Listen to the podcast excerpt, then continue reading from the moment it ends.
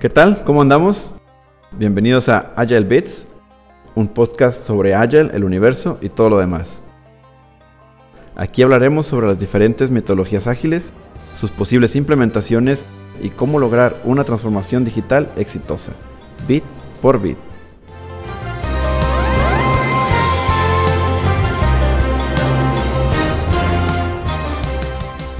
El tema de hoy es una breve historia de la agilidad 2.0. Soy Emanuel Benavides, Scrum Master certificado, y he cometido todos los errores que veremos hoy para que puedan evitarlos. Hoy, como siempre, me acompaña el irrepetible Dr. Scrum, Luis Rosa. ¿Qué tal, Emanuel? Hola, buenas tardes. ¿Qué tal? Buenas noches de acá. Buenas noches, de hecho, sí. ¿Cómo estás? Bien, bien. Fíjate, este, fue una buena semana. Este, la semana anterior a esta hubo un, un holiday por aquí. Este, casi todos estuvieron fuera, entonces estuvo muy tranquila, pero pues ya esta ha estado más movida, ¿no? Pero bien, bastante bien. Ok, sí, hubo mucho fireworks y...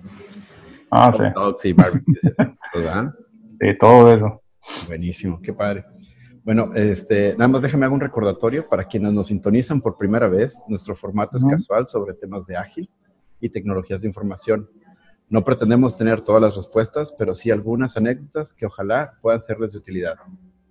Y pues vamos a retomar el tema de la semana pasada, que era comparar frameworks de Waterfall y de Agile para entender un poquito más la diferencia y cómo poder utilizarlos incluso es que llegaran a aplicar nuestros proyectos. Como tema de, de Waterfall, eh, como que muchas veces confundimos y pensamos que es algo viejo y que ya hay que eh, eliminarlo, pero creo que usted me puede comentar algunos ejemplos de proyectos o instancias donde todavía eh, aplique, ¿no? Como qué características podría tener. Um, en la ocasión, la ocasión pasada, este, comentamos, ¿no? Que hay, hay industrias en particular donde aplica muy bien o todavía se puede utilizar muy bien. Básicamente cuando tus necesidades o requerimientos no cambian demasiado, como en la manufactura, que sí cambia, pero cambiaría cada unos 5 o 6 años, por ejemplo. La ingeniería civil podría ser también, este, cuando son modelos de, de desarrollo muy estandarizados el clásico de fraccionamientos podría ser un ejemplo.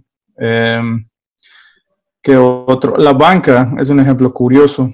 Este, históricamente la banca, no solo, en, bueno, no solo en México, sino en cualquier parte, pero más en México, en realidad, este, no sufre muchos cambios o no los sufría hace unos tal vez cinco años, de cinco años para atrás. Pues es una industria en la que este, las cosas están muy estandarizadas, muy establecidas, las documentaciones muy robusta, está muy dependiente en, jerarquías, eh, niveles, aprobaciones que vienen de, de diferentes grupos para poder mover lo que sea. Y en realidad no había una necesidad de hacer muchos desarrollos de software mm, con ciclos cortos eh, históricamente el banco era el front-end de, de, las sucursales, ¿no? Y en las oficinas, pues las necesidades de desarrollo eran, no eran tan demandantes. Básicamente todo se, resumía o descansaba en los grandes frameworks, frame, mainframes, sorry, en los grandes mainframes, bases de datos y todas esas cuestiones. Ahora, cuando empiezan a salir soluciones para el público, eh, cuando empiezan a, interesarse en, en desarrollos de, de Internet, en web, y todavía peor cuando estamos hablando de aplicaciones móviles, banca en línea, banca móvil, etcétera. Entonces empiezan a dar cuenta de que, mmm, ¿sabes qué? Yo creo que un desarrollo de 5, 6, 8 años ya está muy tarde. Ahora, ¿cómo le entramos a, este, a, una, a una diferente método, un diferente método de desarrollo que sea más rápido para que el, el tiempo, el time to market sea más corto? Ajá. Y se empiezan a interesar esta, esta industria en también hacer desarrollos ágiles de nuevo, históricamente hacer un desarrollo bajo metodología ágil en la banca es muy complicado.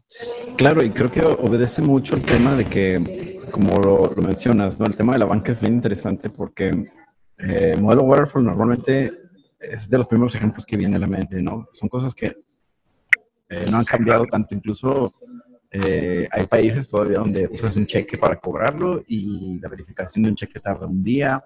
Este, los procesos que usan para validar las transacciones son en la noche, es en una hora en específico. Este, ah.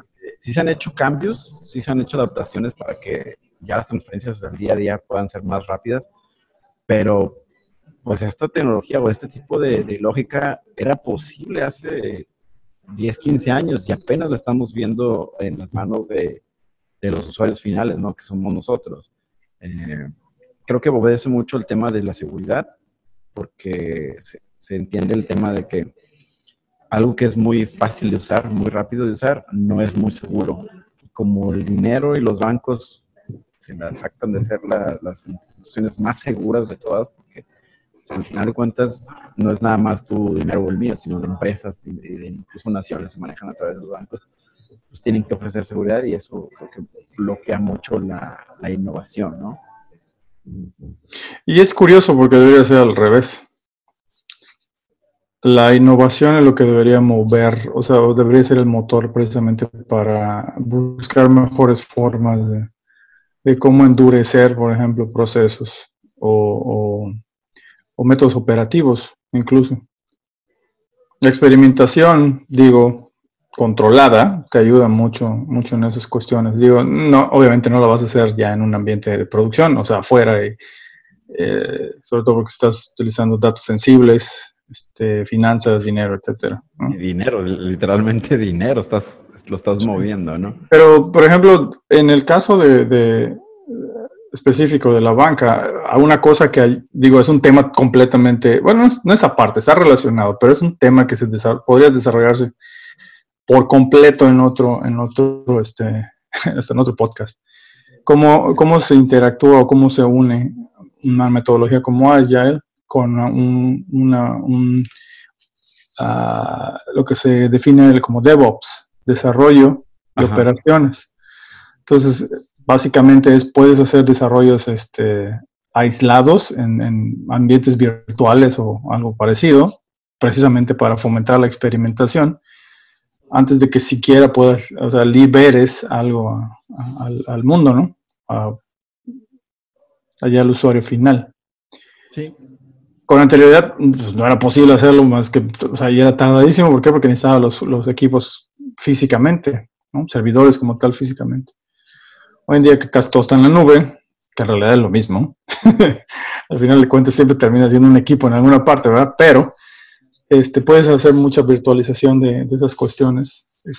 Utilizando virtualización, puedes hacer muchas cosas mucho más rápido.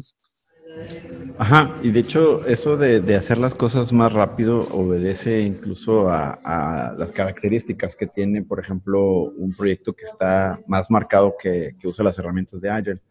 Como se mencionó al principio, como usted mencionó al principio, que Waterfall se usaba más para eh, proyectos de, que tuvieran muchísimo control, que tuvieran eh, pasos muy definidos, una documentación muy extensa sobre si pasa esto si pasa lo otro, tienes como que todos tus casos de, prueba y de error, cómo solucionar cada uno. Eh, se enfrentan incluso, retomando el tema de la banca, a esta nueva iniciativa de hacer aplicaciones en, dispositivos móviles, pues tiene que ser rápido, tienes que salir rápido al mercado. Sí. que manejar muchísima incertidumbre, característica clásica de, de, proyectos, alta incertidumbre, una documentación que no es extensiva, tanto en resolución de problemas, pero sí en cuanto a funcionalidad, y todo y el core es la adaptabilidad a los cambios de, requerimientos, no tanto por el negocio, sino también por la validación que te da cada versión que sacas a, mercado, ¿no? cada, cada botón que le pones al app que funcione y el feedback que te dan los mismos usuarios cada que crashea o cada que a alguien se le ocurre por... lo que acabas de mencionar es, lo último que mencionaste es muy importante, hay, hay, una, hay una frase por ahí, no recuerdo dónde salió, que este que usar ágil, que cuando uses un método ágil para desarrollar, es, es que fallas mucho. Sí, pero de eso se trata, que falles mucho y de eso aprendes. Cuando usas un waterfall, fallas una vez y esa vez ya es en producción. o sea, cuando llega el usuario final es ya, o sea, falló y órale, ¿y ahora qué hacemos, no? Y es carísimo hacer una, una resol o resolver eh, muchas veces el, fallo que hubo. ¿Por qué? Porque el feedback no lo tienes, la retroalimentación del usuario final no la tienes, sino ya muy tarde. En, Waterfall, en Agile, perdón, la, la, prerrogativa es completamente lo opuesto. Desde inicio hasta el, antes de que llegues al final del proyecto, debes tener esa retroalimentación del usuario final, si es posible, desde la persona que está en la calle o el agente de ventas que está en la, en la sucursal o lo que tú quieras. O sea, si tienes esa interacción, es muy, muy, muy buena y te ayuda a hacer mm, este, un, desarrollo mucho más robusto y más apegado a la realidad. Y, eso que comenta de, equivocarse rápido, o sea, mucho, muy rápido y a bajo costo, porque es muchísimo más económico en un prototipo cambiarlo, cambiar algo menor, incluso algo grande dentro de un prototipo o en etapas de pruebas tempranas, es súper económico contra este, ya liberamos en producción y 30, 300 mil usuarios tienen dos pesos menos en transacciones por X, X o Y y para darle el, backtrack de todo ese tipo de cosas. Es un infierno. ¿no? Este, y, eso me, me, recuerda, por ejemplo, a, Me gustaría empezar a tomar el tema de los valores que sustentan la adopción de, de, la, de las metodologías y las herramientas de Agile que son eh, compromiso, enfoque, apertura, respeto y valentía. Y ahorita el que acaba de mencionar es este, súper relacionado con la valentía, ¿no? Que no se trata de, ah, yo todo puedo hacer y no me importa si fallo o no, este, yo soy el mejor del mundo y, este, yo les voy a solucionar todos los problemas. No. Ah, la, clásica, la clásica frase de a toda costa o no matter the cost. Este, y lo vamos a hacer y lo vamos a tener y lo vamos a terminar. Si no importa qué, porque somos. Ajá, está bueno. Hay que, Son realista. Hay que diferenciar la valentía y el, entusiasmo. Del, del valentón. El valiente del valentón no es lo mismo. sí. Puede ser incluso, eh, y una recomendación muy clara para recordar de este valor es que eh, la valentía es más que nada para poder admitir que nos equivocamos. Sí. Eh, o, que, algo no está bien definido, o que algo no está claro, o que no tenemos... Ah, no, es necesariamente que, no es necesariamente que estés mal, sino que, ok, ¿en qué, estamos, qué es lo que necesitamos hacer? Tal, ¿sabes qué? Creo yo que es esto, eh, pero a lo mejor está mal, ¿no? Pues, pues, pues está bien, o sea, digo, admitir que no lo sabes todo y que cuando, por ejemplo, el cliente te, te te pide algo y tú no lo entiendes a la primera, no quiere decir que, porque esto yo lo he escuchado mucho, es que, ¿qué tal si se ofende? Pues tonto él. Ah, no, debe, de ser así, o sea, para eso existe la, conversación. Sí, como hay, otra frase también que, está más subida de tono, de que no existen... Este, no existen preguntas pentontas, existen pentontos que no preguntan, es correcto. Y, hay que tener un chorro de, valentía para, poder admitir, oye, no escuché, me lo pueden repetir, discúlpame, eh, por alguna razón no me queda claro.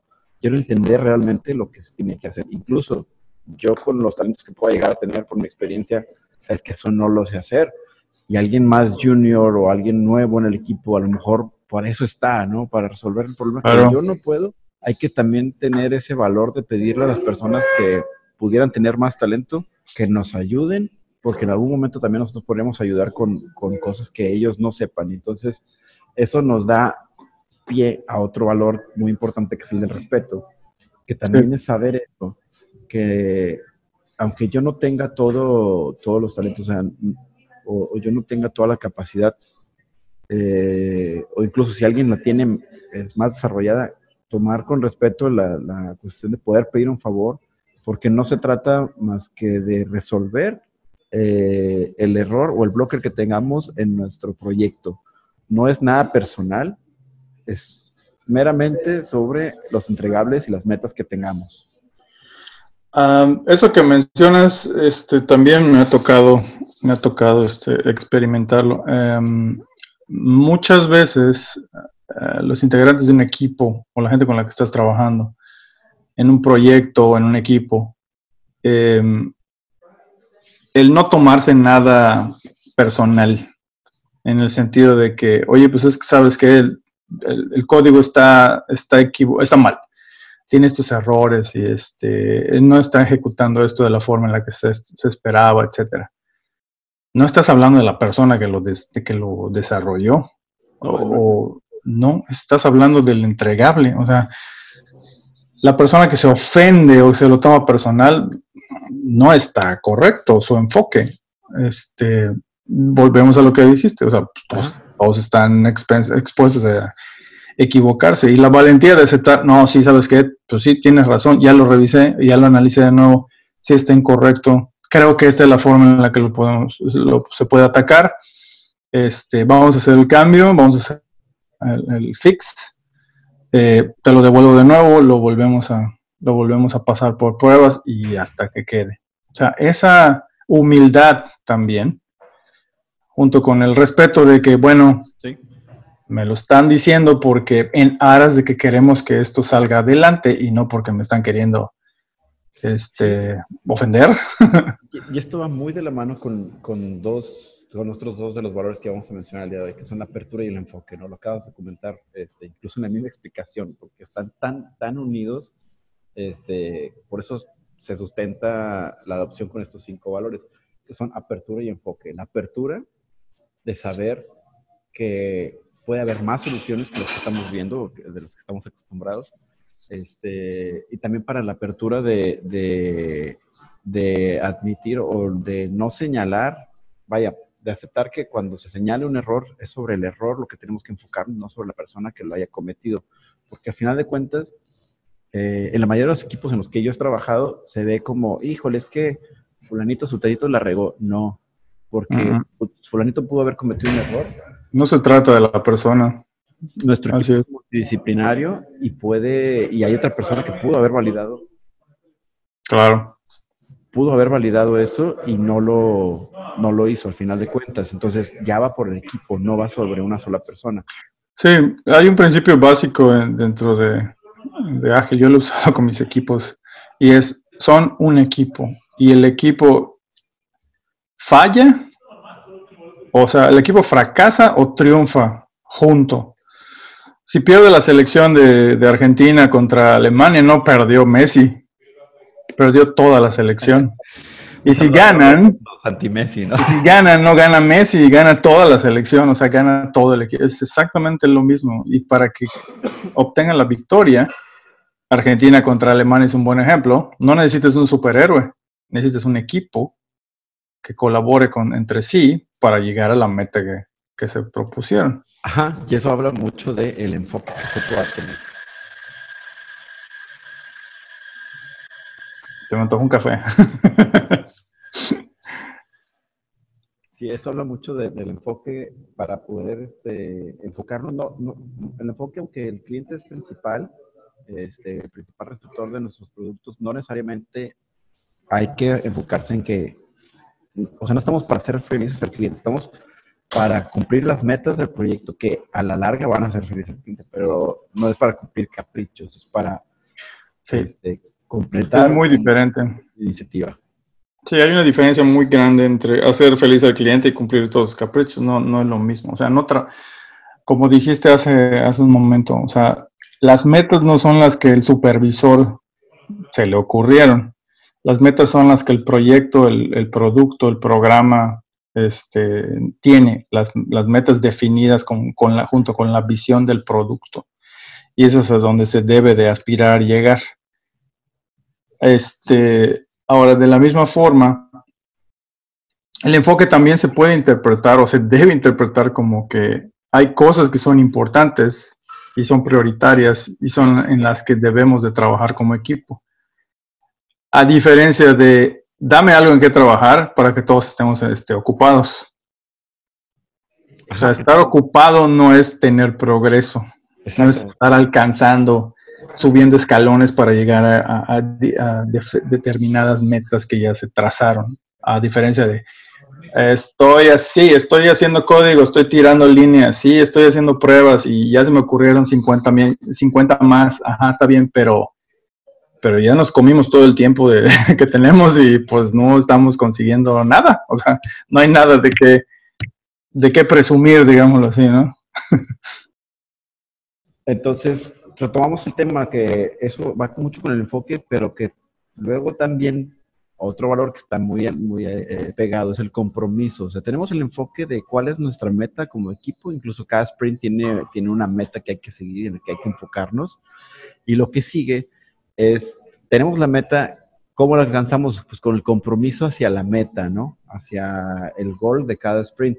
No necesariamente este, de que el compromiso con mi jefe, yo le dije que lo iba a terminar para el viernes y lo termino. No, se trata de la meta de este sprint es llegar a este objetivo y hay que ver la manera de hacerlo y hay que comprometernos sobre la meta, no, no es hacia una persona, otra vez, regresamos al, tema de ser personal de las cosas, es sobre el objetivo, hay que comprometerse a lograr el objetivo de cada sprint para poder tener un entregable que dé valor a quien nos esté sponsoreando, patrocinando el proyecto. Sí. Ahora, junto con algo aunado a lo que mencionas del compromiso, y es un error que se comete en muchas ocasiones en los proyectos, es el compromiso sale de uno mismo. Es decir, el compromiso debe salir de tu equipo, no de ti como manager o de ti como supervisor. Cuando tú comprometes a alguien, es muy, no es igual, la persona no tiene el mismo ímpetu o el mismo ánimo ¿Por qué? Porque no es algo que él mismo determinó. Por eso cuando planeas con tu equipo, el compromiso viene de ellos. Es decir, vamos a hacer el plan, qué es lo que vamos a trabajar. Este, ya entendimos lo que necesitamos que, haces que ellos se comprometan porque ya analizaron, ya definieron, ya aclararon, ya tienen este, claro qué es lo que se necesita y están ellos, se sienten capaces de, de conseguirlo. Para que obtengas el compromiso, este, el compromiso no es impuesto. El compromiso debe salir de las partes que van a, van a ejecutar o que van a operar para que sea efectivo. Porque cuando no se consigue el compromiso, y esto suena feo, pero este, tu equipo se siente mal, ¿ya? Y eso pues sirve, de cierta forma sirve. O sea, el ownership que tanto se utiliza en muchas ocasiones, viene de, ahí. O sea, esto es mío. Yo me comprometí, yo sé de, qué se trata, sé que lo puedo conseguir. Este, y por lo, por lo mismo voy a hacer lo, que, lo necesario, claro, dentro de lo, de lo permisible o dentro de lo este, humanamente posible para, para tenerlo porque fue mi compromiso, no fue el compromiso de mi jefe, mi supervisor, o me lo mandaron por un correo y, este, me comprometieron. Comprometerse y que te comprometan no es lo mismo. Ajá, sí, completamente de acuerdo, ¿no?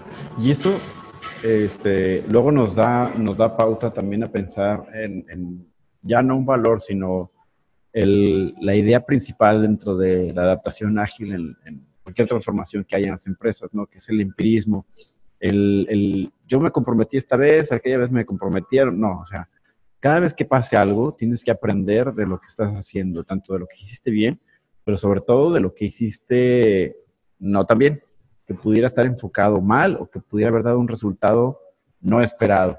Porque eso de decir mal o bueno, ya, ya hay que empezar a quitarlo, sino de lo esperado o de lo no esperado. La adaptabilidad va, va en cuanto a eso. Vamos a empezar a hacer las cosas y cada vez que hagamos algo hay que ver hacia atrás, evaluarlo y checar si se está haciendo de la mejor manera. Hay una componente que en muchas ocasiones se, se, omite dentro de un equipo de trabajo y es, como tú decías, como tú mencionaste, la retroalimentación y la retrospectiva. Y son importantes porque de otra forma, pues no aprendes. Acuérdate tú cuando tenías un examen en la escuela, ¿no? Ah, pasé, saqué 90. Ah, perfecto. Ajá. Y, luego, ¿y qué hiciste? Y, ese 10% que estuvo mal, ¿por qué estuvo mal? Ah, no me interesa porque saqué 90, ¿no? Entonces es un error. Aunque sea así, te sirve el tener la retroalimentación para saber y conocer y entonces aprender. Ah, ok, ya sé qué fue lo que, lo que se pudo haber hecho mejor, ¿no? Sí, porque incluso esto es lo que forma a largo plazo la, experiencia de, cada persona. Este, vaya, tú creces tu expertise en base a hacerlo para más adelante en tu carrera te va a servir, vas a ser más experto en cuanto mejor te puedas evaluar y más rápido aprendes de estas cosas. más rápido te vuelves como que la persona a la cual van a ir a acudir en cuanto a soluciones, ¿no? Incluso en las mismas adopciones de Agile. Este, pero creo que está, está suficientemente eh, lleno de temas este, este podcast y me gustaría que retomáramos eh, los puntos principales ¿no? de la plática. este, por ejemplo, se me ocurre primero, hablamos sobre Waterfall y Agile. Yo creo que Waterfall es un framework que, aunque ya tiene mucho tiempo en la industria y su importancia o relevancia ha ido decreciendo en los últimos años, no va a desaparecer porque hay bastantes procesos que dependen y que se manejan muy bien así como están.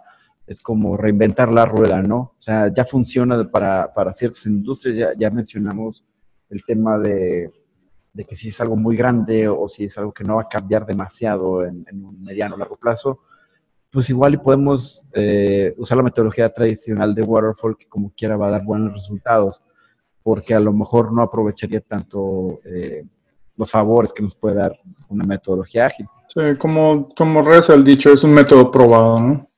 Así como Waterfall no sirve para todo, igual Agile no sirve para todo, ¿no? Digo, no es una, no es una bala mágica que todo resuelve. Ninguna metodología, en realidad. De hecho, por eso existen nuevas y se van renovando y, actualizando y creciendo y, adecuando. Y, esto creo que nos da el segundo punto de, de cierre sería que Agile, aunque ahorita es tendencia y hay diferentes sabores de, herramientas, eh, ahorita es como una tendencia y puede ser algo nuevo, puede ser una experimentación. Yo creo personalmente que se va a establecer en algún momento, ya va a dejar de ser una moda, ya va a haber gente que maneje este, estas herramientas y lo, lo, usen como modelo normal de, de, trabajo, pero pues solamente el tiempo nos va a decir eh, qué tanto va a soportar eh, pues la misma prueba del tiempo, ¿no? Bueno, en lo personal yo considero, no considero que sea un, como le dicen en inglés, un fad, una moda pasajera, un, llamarada de petate. Ya no. ¿Cómo te puedes dar cuenta? Este, por la demanda que encuentras afuera. ¿Qué proyectos quieren trabajar en ese modelo? Porque buscan roles para llenar con ese, bajo esa metodología, porque existen más de una certificación profesional afuera del mercado, porque puedes ver artículos en la portada del Harvard Business Review en donde hablan de la metodología y dónde puede ser implementada, en qué diferentes áreas, en la banca, en, recursos humanos, etc. Este, hace un año, de hecho, un, un, número del Harvard Business Review, la portada, precisamente de eso, de eso trataba. La, agilidad en la empresa. Ya no es la agilidad en el equipo nada más, sino llevarlo inclusive a la empresa. Esto viene de la demanda. El mercado es el que dicta. ¿Ok? Llegará un momento en que la situación será diferente, las condiciones serán diferentes, no sé, 20, 30 años tal vez. Eh, trabajaremos de otra forma, ya no tendremos que interactuar de persona a persona, este, no, quién sabe. Eh, en el pasado es, teníamos la documentación robusta que nos hacía mover las cosas. Ahora es, no, ¿sabes qué? Como está sujeto a la interpretación, necesitamos interactuar eh, de frente a frente, de boca, de boca a boca o de palabra, o de palabra, ¿no? O interactuar este, como, como equipos de, de, trabajo. O sea, en el futuro, no lo sé, será otra cosa. Sí, incluso este, hablando de la documentación, pues ya como tercer punto, eh, para documentación personal de cada quien, creo que valdría mucho la pena que estos cinco valores que, mencionamos de compromiso, enfoque, apertura, respeto y valentía tengan un pequeño, o yo sugeriría que cada equipo, cada Scrum Master tuviera su pequeño acordeón pegado cerca del board o incluso de su estación de trabajo, ya sea computadora o en, sus eh, paredes de cubículos, si es que los tienen ahorita, porque ya están cambiando mucho las cosas, eh, como un pequeño recordatorio de lo que se tienen que enfocar y de lo que tienen que eh, aplicar en el día a día para poder acercarse más a esta adopción de, la transformación digital, ¿no? Sí, es correcto. y hacerlo visible. Lo que mencionas es muy importante. Hay, un, hay una, una componente que, que este, a para muchos es innecesaria, pero no lo es. es este, hay un dentro del método ágil hay una cosa que se llama radiador de información y, este, y es muy, muy poderosa. Este, yo recuerdo un ejemplo de que eh, al tener el trabajo afuera y que la gente lo pueda ver, en muchas ocasiones la gente al pasar por el área en la que está el equipo, dice, oye, ¿y esto qué es? Ah, pues es lo que estamos trabajando, esto es todo lo que ya se terminó, y, este, y eso es lo que está pendiente, y eso es lo que, está, lo que, lo que estamos trabajando, etcétera. Y si lo puedes materializar incluso de forma medible, digamos hasta en dinero, tiene mucho más peso todavía. Entonces al equipo le ayuda a mantenerse enfocado en, ok, esto es lo que tenemos, y al management o al nivel de administración le ayuda a saber qué, qué necesitan incluso, ¿no? O si las cosas no se están moviendo, estamos perdiendo porque tenemos gente atorada ahí que no está, no está consiguiendo avanzar y, ¿qué crees? Ellos siguen cargando y eso es dinero que estás perdiendo. Sí, sí, no, de hecho, visibilidad, que ya nos tocará en un podcast más adelante hablar sobre la transparencia, la visibilidad y, demás este, valores que, fundamentan eh, no solo Agile, sino otros frameworks como puede ser Scrum, que ya nos tocará en nuestras siguientes ediciones del podcast. Eso es todo por hoy. Si les gustó el programa, suscríbanse, compártanlo o déjenlos una calificación en la plataforma donde nos estén escuchando. También nos encantaría escuchar sus dudas o preguntas incluso feedback en la dirección de correo que aparece en la descripción. Gracias y nos vemos en la siguiente edición de Agile Bits.